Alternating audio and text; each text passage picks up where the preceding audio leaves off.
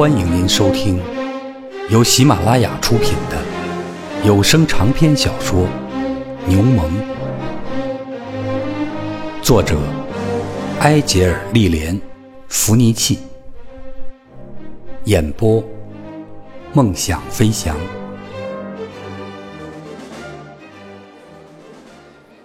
当亚瑟走进学生们举行小型集会的房间时，他看到的第一个人是他孩童时的伙伴，华伦医生的女儿。他坐在靠窗的一角，聚精会神地听着一位发起人对他讲话。那是一个身材高大的伦巴第人，身上穿着一件破旧的外套。近几个月，这女孩有了变化，发育得很快。现在看上去，已像是一位成熟的年轻女性。尽管粗黑的辫子还垂在背后，仍旧是一位女学生的打扮。她浑身上下是一袭黑衣，头上戴着一条黑色的围巾，因为屋里冷风嗖嗖。他胸前插着一串柏枝，这是青年意大利党的党徽。那位发起人热情洋溢，正对他描绘卡拉布里亚农民的苦难。他静静地听着，一只手托着下巴，眼睛看着地上。在亚瑟看来，她仿佛就是黯然神伤的自由女神，正在哀悼。毁于一旦的共和国。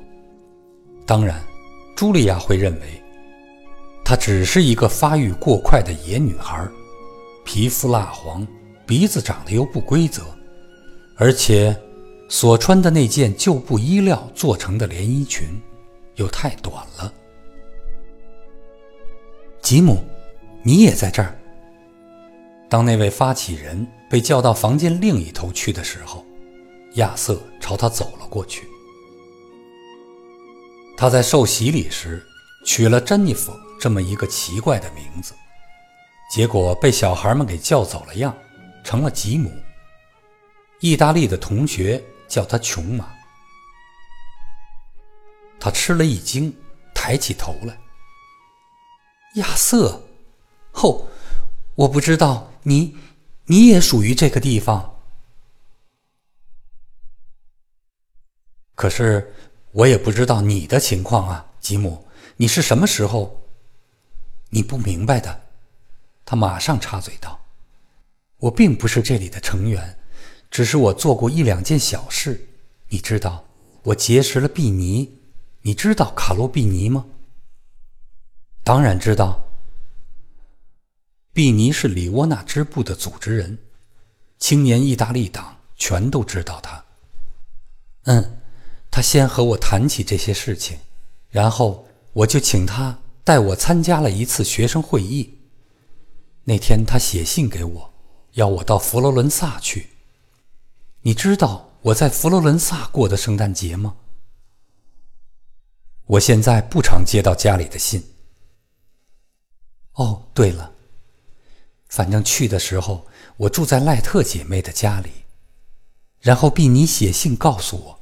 让我回家时，在今天路过比萨，就这样，我就到了这里。啊，他们开始了。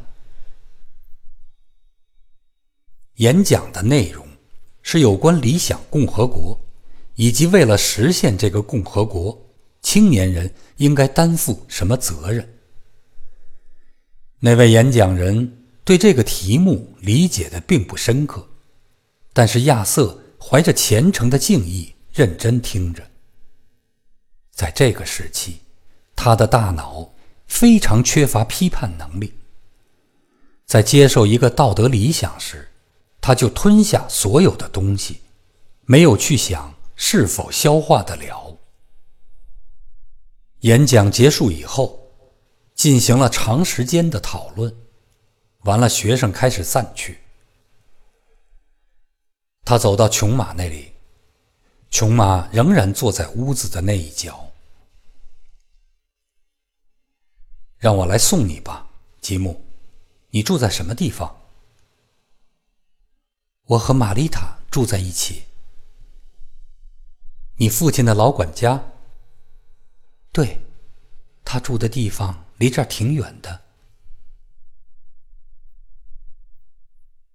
他们默不作声的走了一段时间，然后亚瑟突然开口说道：“你现在已经十七岁了吧？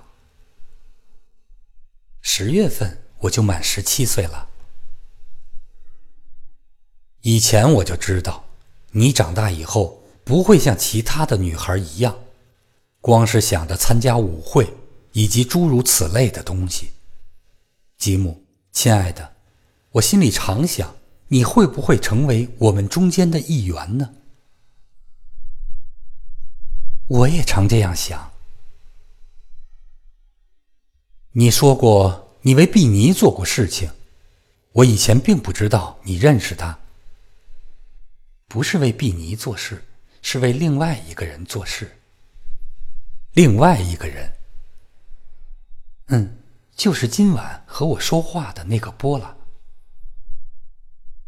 你和他很熟吗？亚瑟的话中有一丝妒意。谈起波拉，他就不高兴。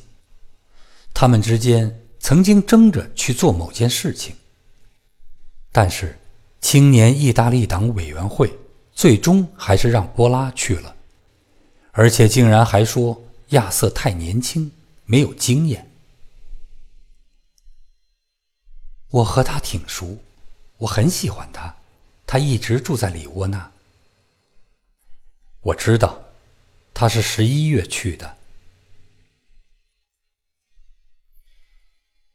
就是有关轮船的事情。亚瑟，你不认为进行这项工作，你家要比我家更安全吗？没有人会怀疑像你们那样一个经营船运的富家。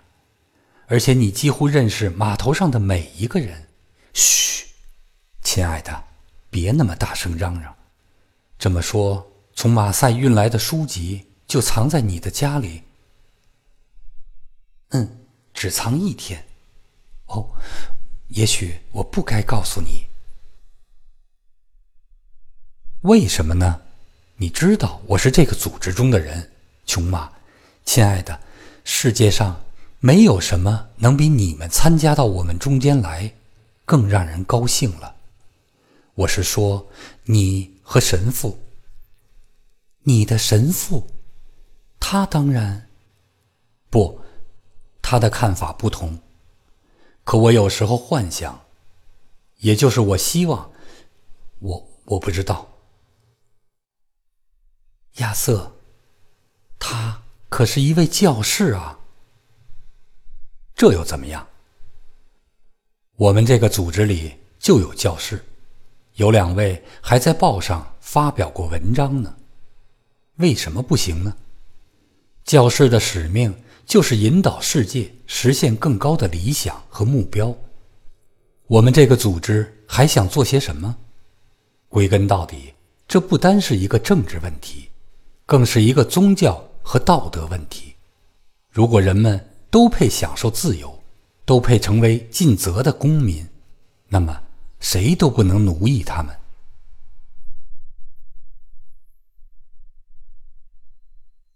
琼玛皱起了眉头。在我看来，亚瑟，你的逻辑有些紊乱。一个教士传授宗教的教义，我看不出。这与赶走奥地利人有什么关系？教士传授的是基督教的教义。在所有的革命家当中，最伟大的是基督。你知道吗？那天我对父亲谈起教士，他说：“琼妈。”你的父亲是一位新教徒。停顿片刻以后，他率直的打量着亚瑟，听着。我们最好不要谈起这个话题，一谈到新教徒，你总是带有偏见。我不是带有偏见，但我认为谈起了教士，新教徒一般都带有偏见。大概是吧。反正，谈及这个话题时，我们经常争执不休，所以不值得再提起这个话题。你认为演讲怎么样？我非常喜欢，特别是最后一部分。使我感到高兴的是，他强调了实现共和国的必要性，而不是梦想其成。就像基督所说的那样，天国就在你的心中。就是这个部分我不喜欢。有关我们应该思考、感知和实现的美好事物，他谈的太多了，但是从头至尾。他基本上没有告诉我们应该做些什么。到了紧要关头，我们会有很多事情要做，但是我们必须耐心等待。天翻地覆的变化不是一蹴而就的。实现一件事情的时间越长，那就更有理由立即动手去做。你谈到了配享受自由。你还知道有谁比你的母亲更配享受自由吗？难道她不是你见过的最完美的天使般的女性吗？可她所有的那些美德，又有什么用呢？直到她死的那一天，她都是一个奴隶，受尽了你的哥哥和他妻子的欺凌、骚扰和侮辱。如果她不是那样的温柔，和耐心，他的境况会好很多。意大利的情况也是如此。需要的并不是耐心，得有人挺身而出，保卫他们自己。吉姆，亲爱的，如果愤怒和激情能够挽救意大利，他早就得到自由了。他需要的并不是仇恨。他需要的是爱。在他说出这个字时，他的前额突然露出了暖色，但是随即又消失了。琼玛并没有看出来，他正皱着眉头，抿着嘴，直视前方。你认为我错了，亚瑟？总有一天，你会明白这个道理的。哦，就是这家，你进来吗？不了，时候不早了。晚安，亲爱的。他站在门口，双手紧紧握着琼玛的手。为了上帝和人民，始终不渝。琼玛缓慢而又庄重地说出了誓言的后半句，然后抽回了他的手，跑进了屋子。当他随手关上门的时候，亚瑟弯腰拾起从他胸前掉落的那串柏枝。